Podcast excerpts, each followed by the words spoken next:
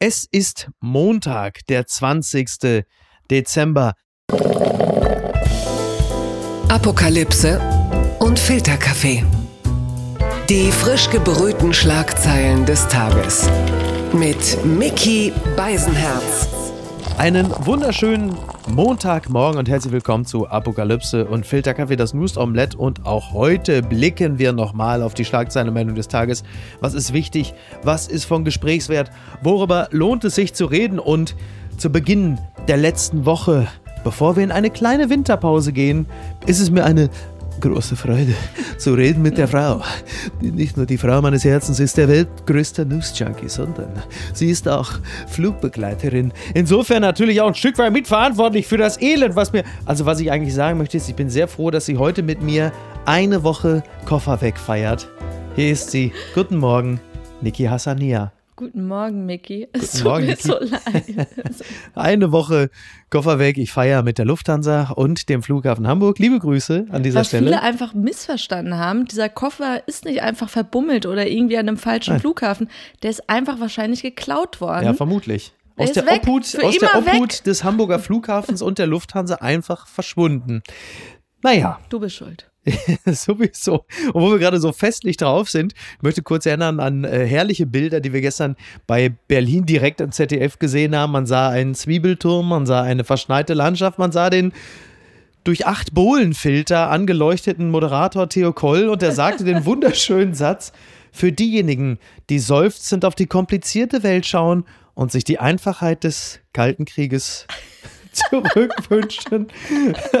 Für diejenigen hält der Zeitgeist gerade eine kleine Wiederaufführung bereit. Und dann sagen wir, It's beginning to look a lot like Christmas. Ach, war das schön. Und wir gratulieren heute äh, ganz herzlich, also nicht Wladimir Putin, auch toll, toll, toll die Truppen in Stellung gebracht, sondern Uri Geller wird heute 75 Jahre alt, der legendäre Illusionist, Magier, Löffelverbieger Uri Geller. Dafür, dass er uns alle verarscht hat? Das ist absolut ja. richtig, richtig, ja. Ähm, ich glaube, er hat sogar äh, Michael Jacksons Affe äh, 200.000 Dollar aus dem Kreuz geleiert mit Bubbles? einer, Bubbles mit einer dubiosen Mail.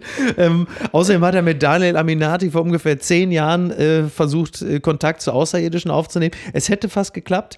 Dann haben die Aber Außerirdischen so kurz den Instagram-Kanal von Daniel Aminati gecheckt und den Kontakt wieder äh, sie haben zurückgezogen. Und ähm, ein anderer Mensch hat heute ebenfalls Geburtstag. Martin Schulz. Yay! Und jetzt rufen wir alle mal Martin, Martin, Martin. Nein, Martin Schulz ähm, wird heute 66 Jahre alt, ein Alter, alles in dem Liebe, andere äh, CDU-Parteivorsitzender werden.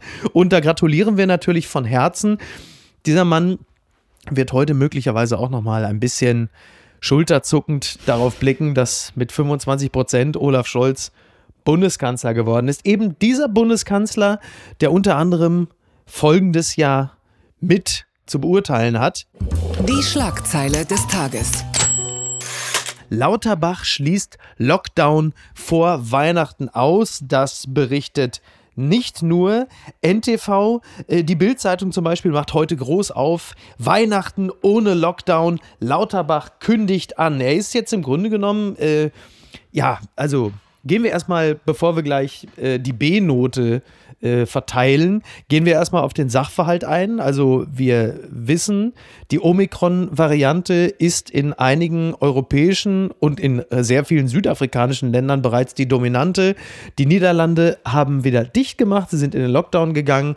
Großbritannien. Ähm, London hat den Katastrophenfall ausgerufen. Exakt. Und wir sitzen jetzt hier in Deutschland und warten darauf, äh, was passiert. Und ein gewisser Karl Lauterbach, äh, vor kurzem kurzem noch die Cassandra, der Mana und Warner ist jetzt, kaum dass er auf der Regierungsbank ist, Teil des Teams abwarten, spricht mit der Bild-Zeitung und die Frage, jetzt sind wir doch schon bei der B-Note, ist, ist Karl Lauterbach der Harvey Dent der vierten Welle? Du bist, also sie, sie schüttelt den Kopf, du, du kennst dich natürlich mit Batman. Two-Face, Two-Face. Ja, Harvey Two-Face, ja. Harvey Dent. Ähm, ja, natürlich. Und das alte, ja. das alte Gleichnis, you either die a hero or you see yourself become the villain. und ähm, das ist natürlich sehr gemein gegenüber Karl Lauterbach, aber nicht komplett gemein. Mein Eindruck war tatsächlich, dass er nach dieser Meldung, dass wir zu wenig Impfstoff haben könnten im ja. nächsten Jahr, Und da hat er irgendwie echt einen für auf die Mütze bekommen, von mhm. allen gefühlt, ja. weil egal wie die Sachlage jetzt ist mhm. und Transparenz ist was Gutes, ja. aber bevor du sowas rufst wie Feuer, ja. solltest du auch gucken, wie die Konsequenzen dann sind und ob es das jetzt wirklich gebraucht hätte. Und ähm, Tatsache ist, dass kurz nach dieser Meldung von Lauterbach alle bei ihren Ärzten angerufen haben, mhm. äh, Angst hatten bei ihrer Zweitimpfung da im Januar, doch lieber jetzt schon vorbeikommen zu wollen. Ja, ja. Und ähm, ja, die Ärzte haben da natürlich total abgekotzt, was das denn soll. Ja. Und ähm, ich habe das Gefühl, dieses, ja, dieser Ruf, mhm. Panikmacher zu sein, das wurde ihm jetzt wo er an der Macht ist, so richtig bewusst, mhm. was es auslösen kann. Er wurde so richtig. er jetzt wieder die eigene Natur? So ein bisschen war das jetzt mein Eindruck. Ja. Dieses, ich weiß auch nicht, wie die äh, Bildredaktion ihn da so ein bisschen gepusht hat. Naja, die ähm, haben natürlich gesagt, Herr Lauterbach, wir haben da noch ein paar Fotos. Ne? Außerdem, wir haben immer noch die Nummer Ihrer Ex-Frau. Die ist ja sehr rätselig. Knickknack. Teufel. Ne, das könnt ihr nicht machen. Fickt euch. das bringt ihr nicht. Ciao. Nein, aber dass er sich dann dachte, ja, ähm, ob es realistisch ist, dass wir jetzt einen Lockdown jetzt kurz vor ja. Weihnachten und ich meine, es ist einfach noch naja, eine Woche gesagt, hin. Auch wahrscheinlich dann, also auch danach, ja, mit Blick auf die Omikron-Variante und die fünfte Welle, hält er einen harten Lockdown äh, für unwahrscheinlich, will aber nichts ausschließen. Okay, also hat er von der Ablehnung der Impfpflicht gelernt. ja, ja naja. Es gibt ja jetzt diese, diese äh, Mixed Messages. Du hast einerseits äh, Lauterbach, der einen Lockdown ausschließt. Andererseits hast du die Meldung Expertenrat der Bundesregierung für neue Kontaktbeschränkungen. Das kam kurz danach. Nachdem er ja. gesagt hat, es kommt kein Lockdown, bekam ich auch die Push-Mitteilung, äh, dass dieser Expertenrat für dringende Kontaktbeschränkungen ja. ähm, plädiert und da dachte ich mir auch, oh Mann, ey, sprecht euch alle vorher ab. Das ist wieder genau das, was wir immer sagen, diese beschissene Kommunikation. Ja. Und da wirkst du auch im Augen, in den Augen der Impfgegner, wirkst du als schwaches Team so. Ja, ja, das absolut. ist für die gefundenes Fressen. Genau. Guck mal, die haben ihren eigenen Haus da nicht im Griff. Das ist einfach. Ja, vor allen Dingen in der, in der vierten Welle, beziehungsweise in der vierten Season äh, äh, der Serie. Äh, Corona hast du jetzt wirklich ganz neue äh, Handlungsstränge. Du hast jetzt plötzlich Karl Lauterbach, der zum Team mal gucken zählt und du hast jetzt im Expertengremium hast du plötzlich äh, Drosten und Hendrik Streeck, die Seite an Seite kämpfen und sagen, nein, nein, wir müssen jetzt hier nochmal strenger agieren, Omikron kommt. Es äh, bleibt spannend. Jetzt muss man äh, natürlich dazu sagen, dass eine Aussage, dass es keinen Lockdown geben wird und die Forderung nach härteren Kontaktbeschränkungen natürlich nicht sich zwingend ausschließen. Das eine ist nicht gleich das andere. Trotzdem ist es ja schon interessant zu beobachten. Jetzt ist es ja so, dass am Dienstag sich Bund und Länder schon wieder treffen, um weitere Maßnahmen zu beschließen, was sicherlich sinnvoll ist, so kurz vor Heiligabend da ja diese Omikron-Variante in den anderen Ländern zeigt, dass die Zahlen, dass die Kurve so unfassbar schnell gesehen? nach oben Im ja, Vergleich ja, zu Delta. Ja, ja, ja, es gibt wirklich, es gibt ja so eine schöne Grafik, da kann man dann halt sehen, wie in England und London die ähm, Delta-Variante die Zahlen langsam steigen lässt und du siehst. Eine Variante, so, vor der wir vorher schon Angst und genau, Respekt hatten. Genau, ja? Also das genau. ist jetzt nicht so, als wäre es das harmlose Classic-Corona gewesen. Genau, das war immer der T-Rex und jetzt kommt plötzlich der Superschurke Omikron, wie im, ich glaube, dritten Teil von Jurassic Park, als plötzlich Raptors, so ein, ja. ja. Und dann kommt plötzlich so ab Mitte Oktober kommt diese neue Variante und die ist aber wirklich binnen weniger Tage oder Wochen schießt das Ding auf ein Rekord hoch, das man noch nicht gesehen hat. Also, ähm, Wäre es eine Bitcoin-Aktie, dann wäre es top, sagen wir es mal so. Ich, ich habe ja auch überlegt, was man machen könnte, mhm. was diese unterschiedlichen Stimmen und Dringlichkeiten ja. angeht. Was passiert, wenn man Drosten einfach so einen Ministerposten gibt, ob sein Sound sich dann auch wandelt? Ah, interessant, ja. Also sollte es jetzt wirklich zu verschärften Maßnahmen kommen, dann sind natürlich noch mehr von den Querdenkern auf der Straße. In Hamburg war es am Wochenende ja auch so, sind immerhin also 8.000 bis 10.000 Leute unterwegs gewesen. Mein Eindruck ist, es werden immer mehr Proteste, ich weiß nicht, in unterschiedlichen Städten. Aber was man sagen muss, ja. hast du die Leute trommeln sehen? Ich fand, da, ja. da war echt so ein Rhythmusgefühl. Ja, da, da dachte sagen. ich mir, ich finde euch alle beschissen, aber Good for you. Das muss ich schon sagen. Also die Kuffidioten, ich muss sagen, inhaltlich und die Texte sind schlecht, aber trommeln können es wie die Wilden. Das ist wirklich wunderbar. Also wirklich, das ist, es ist Wahnsinn. Aber ich bin wirklich gefangen und hypnotisiert von dem Rhythmus. Ich habe mich mit dem Kopf wippen sehen, ja. So Januar, Februar, März, April. Das Omikron macht, was es will. Blattgold. Klima- und Sozialpaket Abgeordneter torpediert Bidens zentrale Gesetzesinitiative, das berichtet der Spiegel. Der demokratische Abgeordnete Joe Manchin hat sein endgültiges Nein zum billionenschweren Gesetzesvorhaben des US-Präsidenten erklärt. Er kann das Klimapaket im Alleingang stoppen und den Präsidenten in die Krise stürzen. Ja, dieser ähm, Joe Manchin, ja, der Senator aus dem Bundesstaat West Virginia sagte, ich kann nicht dafür stimmen, ich kann es einfach nicht. Und es ging ja um dieses Sozial- und Klimaschutzpaket und das will Biden gerne durchbekommen. Build back better. Build back better. Und es ist ja so, dass ähm, die Demokraten im Oberhaus des Kongresses nur eine hauchdünne Mehrheit haben und deshalb natürlich sich keinen Abweichler erlauben können. Und dieser Joe Manchin ist aber halt eben ein solcher.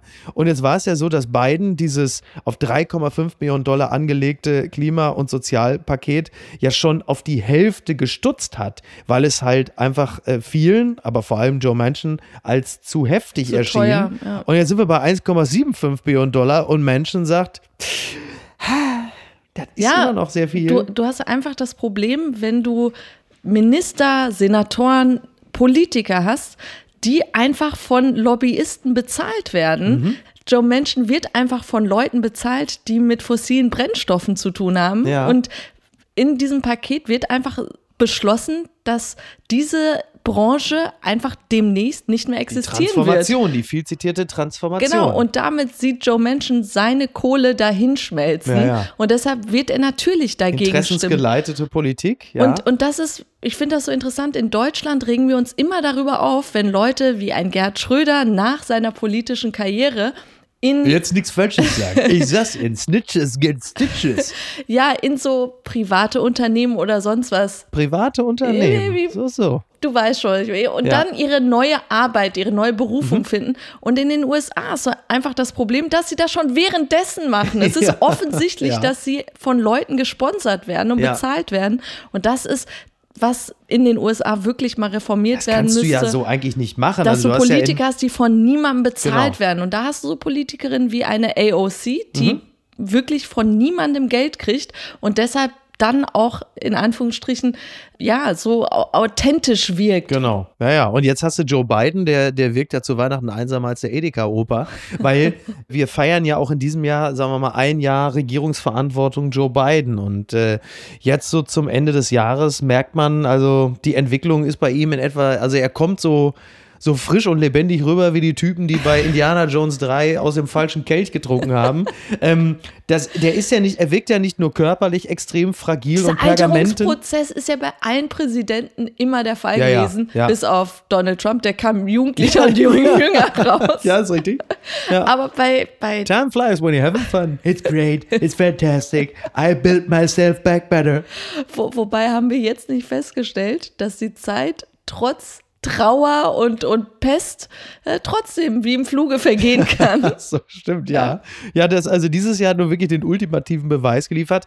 Ähm, ja, du hast natürlich den ganz wichtigen Punkt angesprochen, der auch die US-Politik von der deutschen unterscheidet. Was sie aber eint, ist die Erkenntnis, dass die Transformation, die bislang eigentlich immer so ein, ein Begriff ist, der aber dann irgendwann auch mal mit Leben gefüllt werden muss. Und das bedeutet automatisch, dass die Interessen von gewissen Klientelen natürlich irgendwann nicht mehr entsprechend gefördert oder bedient werden können. Das geht gar nicht anders. Genau das, was du sagst, halt zum Beispiel die Vertreter von fossilen Energien. Ach, genauso auch mit Börsendeals, ja. Also ja. was da auch rauskam, was für Politiker auf irgendwelche Pharmaunternehmen gesetzt haben, als sie einfach mehr Informationen hatten als der gewöhnliche Bürger ja. und damit massive Gewinne gemacht haben. Das ist einfach unlauter ja, und ja. frech und keiner schämt sich dafür. Es ist einfach, ja, ist nicht verboten, kannst du machen. Ja, aber das hast du halt eben natürlich hier auch. Ne? Also jetzt hast du innerhalb der Demokratischen Partei schon Leute, die sagen,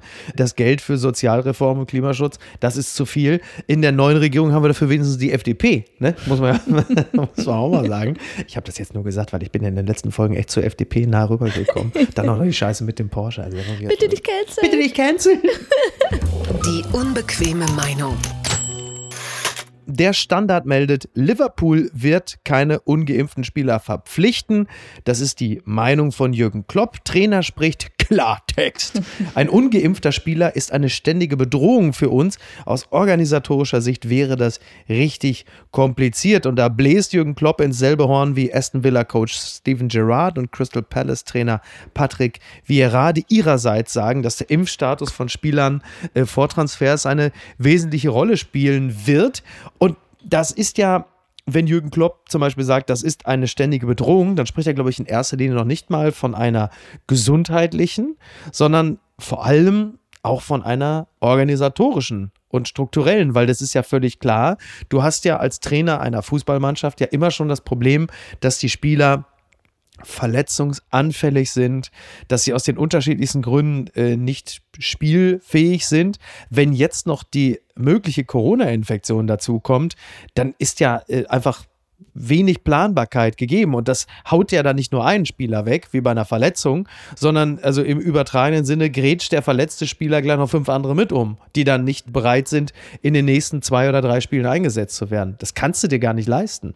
Ja, ich fand auch interessant, wie er noch vor zwei Tagen kam die Meldung, dass Jürgen Klopp gegen ein, ein Wegfall der Fußballspiele ist. Mhm. Also der, ja. der wollte es nicht, dass es ausfällt. Wir blicken nochmal Richtung Großbritannien und Omikron und die Kurve. Ja. Genau, aber er war eben dagegen und dann muss ich ein bisschen schmunzeln, weil ich glaube, der Trainer von Manchester City oder so war absolut dafür, alle Spiele jetzt ausfallen zu lassen. Ja. Und dann musste ich ein bisschen schmunzeln, weil ich mir dachte, guck mal, äh, Jürgen Klopps Team gewinnt gerade mhm. haushoch und ja. gut. Und natürlich ist jemand wie er dagegen, jetzt die Spiele ausfallen natürlich. zu lassen. Und die Teams, die gerade mhm. ähm, verkacken, sagen, ja. bitte jetzt alles stoppen, bremsen. Ist denn City gerade so schlecht oder ist es United? Ich habe ja diesen Fußball-Podcast. Die äh, Grüße, Lukas Vogelsang, Mike Löcker, Fußball was MML. Was ich weiß es ist, ich glaube Manchester United steht doch so. City ist da, glaube ich, ganz gut. Also das eine Team ja, auf jeden Fall, bei dem es so läuft. Ja.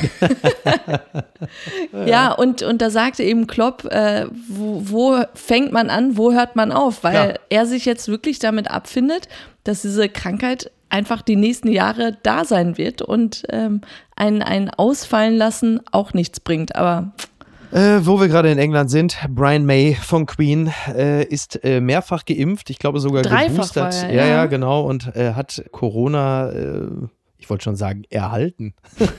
als, gibt's mit, als Geschenk als bekommen. Via Amazon. Gut, kann ja sein, dass der Amazon-Bote dir dann hier, ich habe dir das Corona noch mitgebracht, bitte. Ähm, ja, er, er, sagte, es sei so ziemlich die, also man muss sich das vorstellen, wie die schlimmste Grippe, die man sich halt eben vorstellen kann, aber halt auf Basis einer Booster-Injektion. Und äh, wir, also er ist wohl mittlerweile wieder auf dem Wege der Besserung. Alles äh, wunderbar, kann man nicht sagen, aber. Das hat man aber selten gehört, ja. ja. Das finde ich jetzt auch interessant, jetzt wo immer mehr geboostert werden. Dieser Impfdurchbruch bei zweifach Geimpften, mhm. das hörte man ja schon, ja. Bei Geboosterten, das würde mich echt interessieren. Ja, Karl Lauterbach hatte jetzt zuletzt noch via Twitter geschrieben, dass wohl irgendwie, also so das, äh, das Boostern, er, er hat es übrigens gar nicht so positiv konnotiert, so ja, Boostern also bringt nur so 70, 80 Prozent, also Schutz vor einem, aber wo ich denke, naja, 70, 80 Prozent ist ja ziemlich gut. Ja, naja, ja. und das ist tatsächlich ja auch äh, the new normal, wie man äh, gerne sagt das vorrangige Bestreben von allen in der Bevölkerung muss sein, gerade im Hinblick auf die Omikron-Variante, weil es wird halt einfach richtig nach oben gehen, was die Zahlen angeht, in einem Maße, das wir uns bislang nicht vorstellen Klingt konnten. ja schon wie Lauterbach, ja. Ja, der alte Lauterbach. Ich klinge wie der alte Lauterbach. Nein, ist alles, ich will auch gar nicht Panik machen, es geht ja nur darum, dass man sich halt entsprechend wirklich boostert, damit wir mit diesem Quatsch leben können, als wäre es eine Art Grippe, aber halt eben nur auf Grundlage der Drittimpfung. So. Ich bin ein bisschen wie der Alte. Ja, der Alte ist ja wieder frei. Also der Alte kann ich wieder frei. Ja. Was hast du jetzt gesagt? Dafür Mann? kann ich nur fahren. Da kann ich nur vorwarnen. Ja. Was ist denn da schiefgelaufen?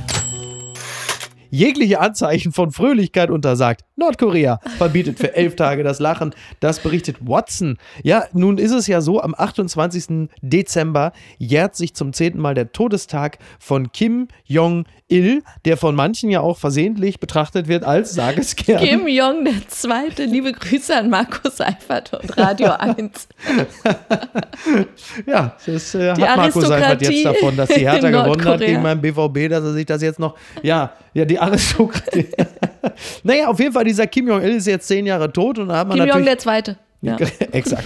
Und dann hat man natürlich Nordkorea, äh, offiziell ist die Fröhlichkeit verboten. Ja, und man sollte sich verboten. auch nicht äh, dabei äh, erwischen lassen, weil so ein ja. Wie willst du das eigentlich umsetzen? Ist das wie diese Amazon Prime Show LOL, wo Bully Herbig dann alles so über so einen Monitor beobachtet? Bully beobachtet Nordkorea. Nordkoreaner, der hat gelacht. So schnell alles stoppen und der wird dann abgeholt ja. oder wie läuft das? Also ich würde vorschlagen, dass in ganz Nordkorea äh, Wiederholung äh, von die dreisten drei äh, flächendeckend ausgestrahlt wird. Dann sollte dieses Vorhaben äh, durchzuziehen sein. ähm, das ist ja jetzt auch, also jetzt, jetzt kommt natürlich wieder der Umstand Umstand äh, zum Tragen, dass Niki, du bist ja acht Jahre jünger als ich. Junges Ding. Du kennst die Serie Tim Thaler ja gar nicht, ne? Die legendäre Weihnachtsserie. Es gab ja mal Weihnachtsserien im ZDF. Liebe Grüße an Patrick Bach an dieser Stelle, der ja in den meisten mitgespielt War hat. War nicht das Lachen klauen? Ja, exakt. Tim Thaler, der Junge, der sein Lachen verkaufte. Ja. Ist eigentlich Kim Thaler, der Junge, der sein Lachen verkaufte.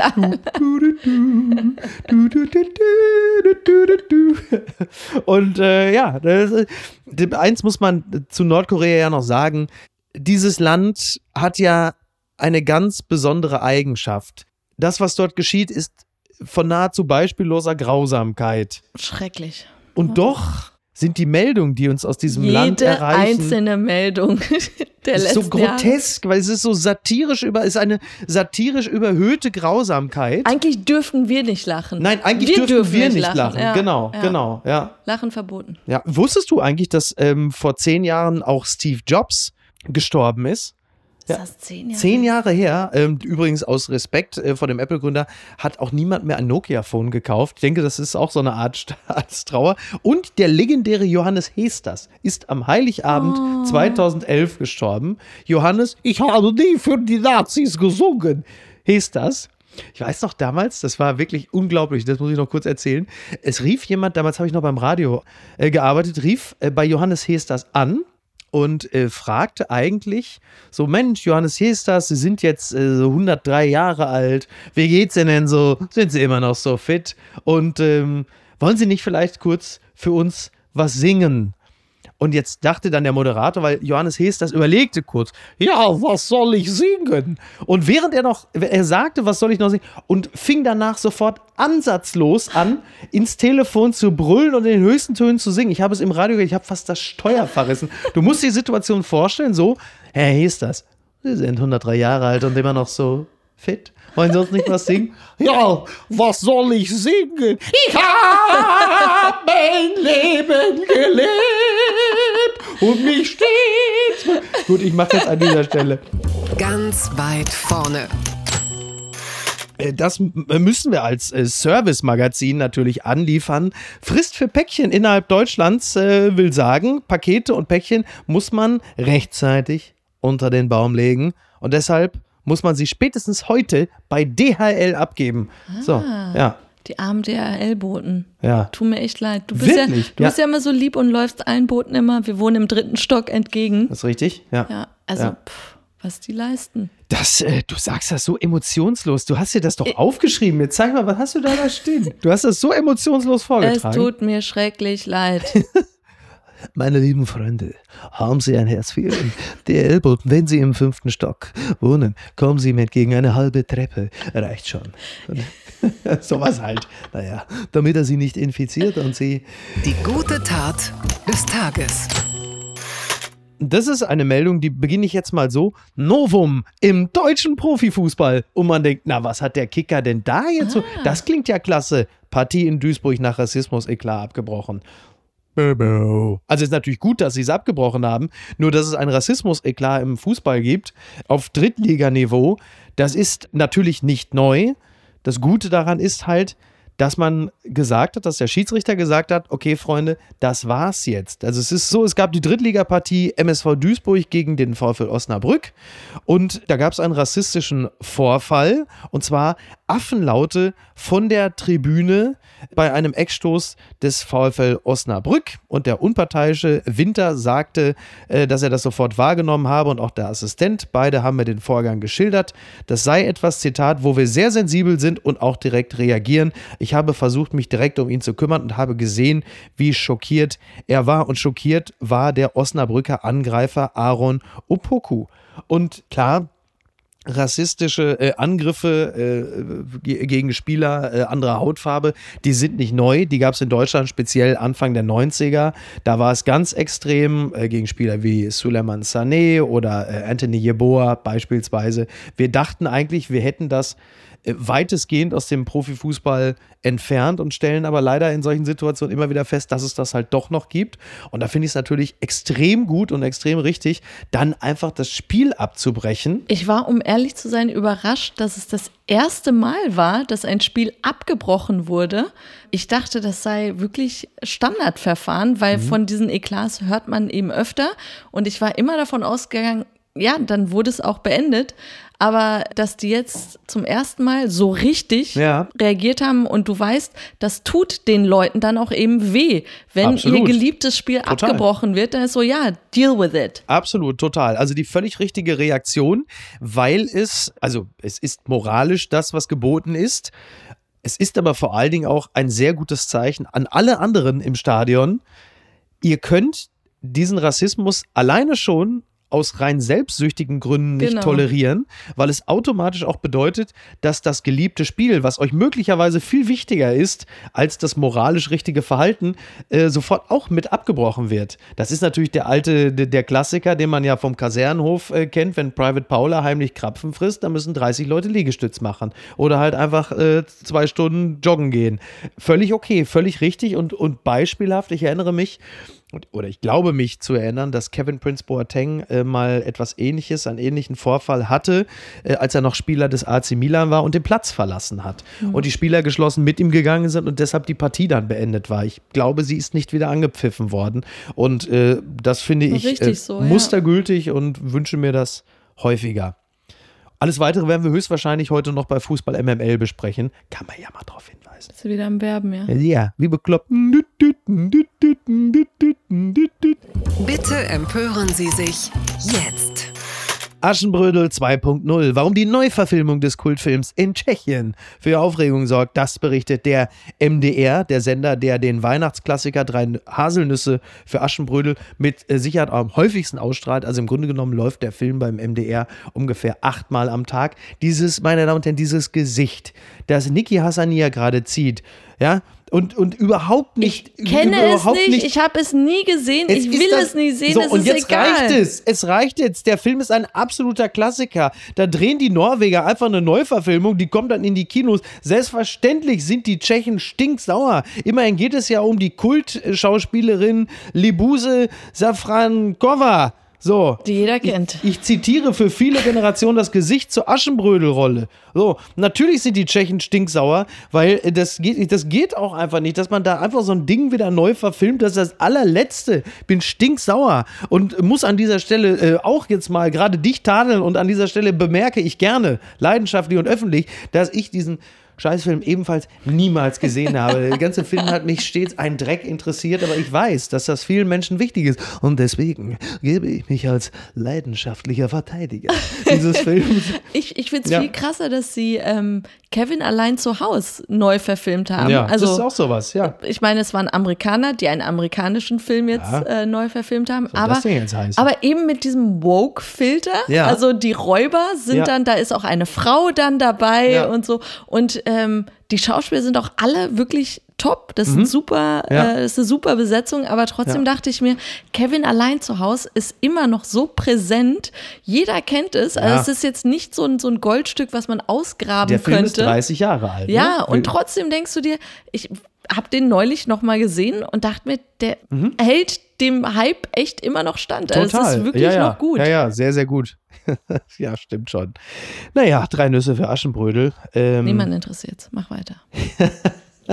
Ganz weit vorne. Die Berner Zeitung titelt Jahresrückblick 2021 die besten Serien und Filme, Tech, Gadgets, Musikalben und Bücher. Redaktorinnen und Redaktoren des Ressorts Leben schauen auf das Jahr zurück und liefern Empfehlungen, die sich als Weihnachtsgeschenke eignen. Das kann man sich gerne mal angucken. Das ist äh, ganz interessant, die Auflistung, die sie gemacht haben. Unter anderem begegnen uns dort Serien wie White Lotus, Mayor of Easttown, äh, die Serie, die ich in diesem Jahr zuerst gesehen habe. Die Sopranos tauchen dort nicht auf, da diese Serie 15 Jahre alt ist. Ähm, White Lotus eine Serie, die in einem Luxusresort auf Hawaii spielt und Four Seasons Four auf Seasons? Maui. Maui, also genau. wer da mal ja, sehr will. gute Serie, bitterböse. Es ist irgendwie, ja, wie soll man sagen, das ist so ein bisschen wie Traumschiff trifft, äh, keine Ahnung, Black Mirror, ich weiß nicht, ja, so ein bisschen Dystopie.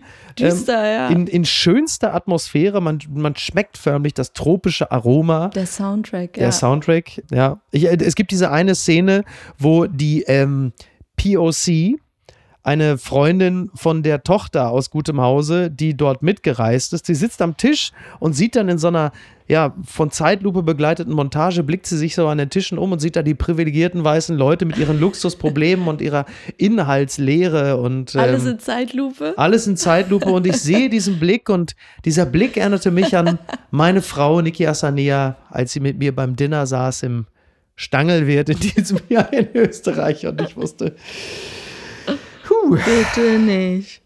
Musikalisch möchte ich eigentlich nur anfügen, dass ich wirklich, also ich weiß nicht, was das Album des Jahres ist, keine Ahnung, aber was ich derzeit wirklich sehr gerne höre, ist äh, An Evening with äh, Silk Sonic, das Album von Bruno Mars, Anderson Park und Silk Sonic. Ich finde, es ist wirklich ein extrem gutes Album, was diesen Philly Motown Sound extrem gut aufgreift und, und reanimiert. Macht wahnsinnig Spaß zu hören, gefällt mir extrem gut. Gerade jetzt auch zur Weihnachtszeit extrem gut hörbar. Also ja. findest du das von Coldplay taugt nichts?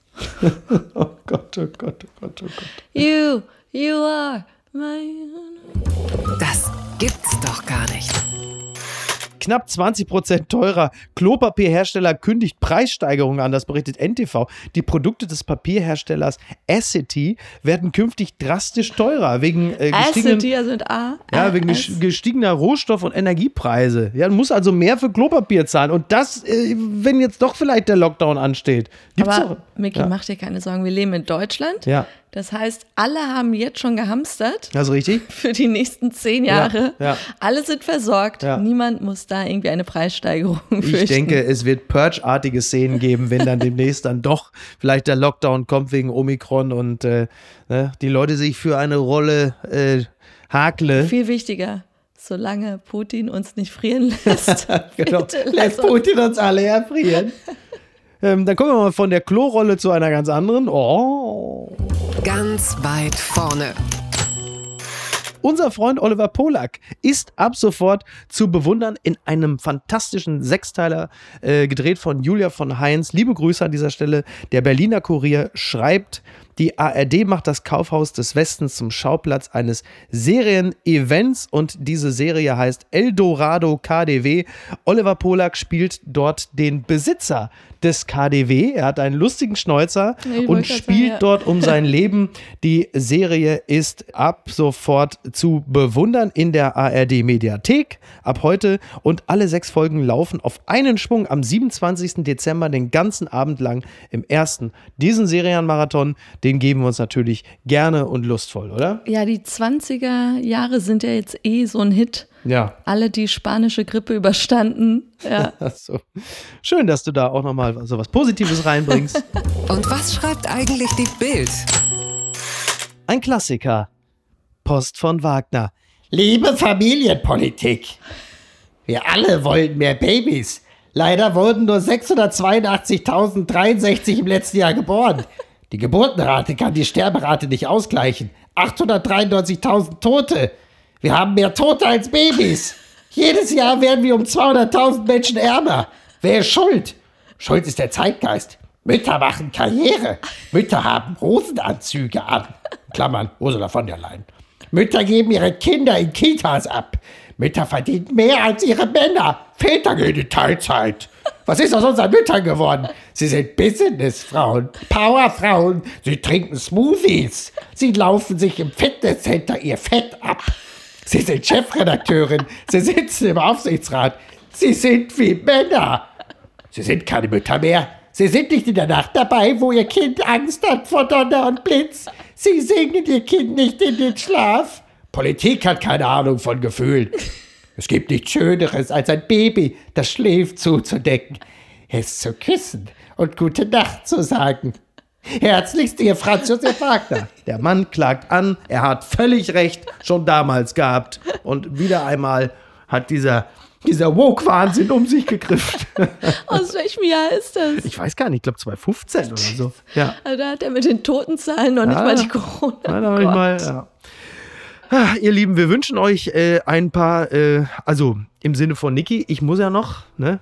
Uns kann man ja noch, also man, man kann uns noch ein bisschen hören. Ein frohes Fest. Und an dieser Stelle nochmal ganz herzliche Grüße an Andreas Loff, der äh, Host von Das Ziel ist im Weg und ich hab dich trotzdem lieb, der uns nämlich das Equipment geliehen hat. Vielen, vielen Dank. Ein feiner Mua. Mensch, ein guter Freund, ein toller Host und äh, wir verabschieden uns bis, äh, bis morgen schon. Dann kann man nämlich eine, ein kleines Special hören und was dahinter steckt, das werdet ihr dann morgen hören. Also bis denn, macht's gut. Bleibt Ciao. gesund. Tschüss. Apokalypse und Filtercafé ist eine Studio Bummens Produktion mit freundlicher Unterstützung der Florida Entertainment. Redaktion Niki Hassania. Produktion Laura Pohl. Ton und Schnitt Niki Franking.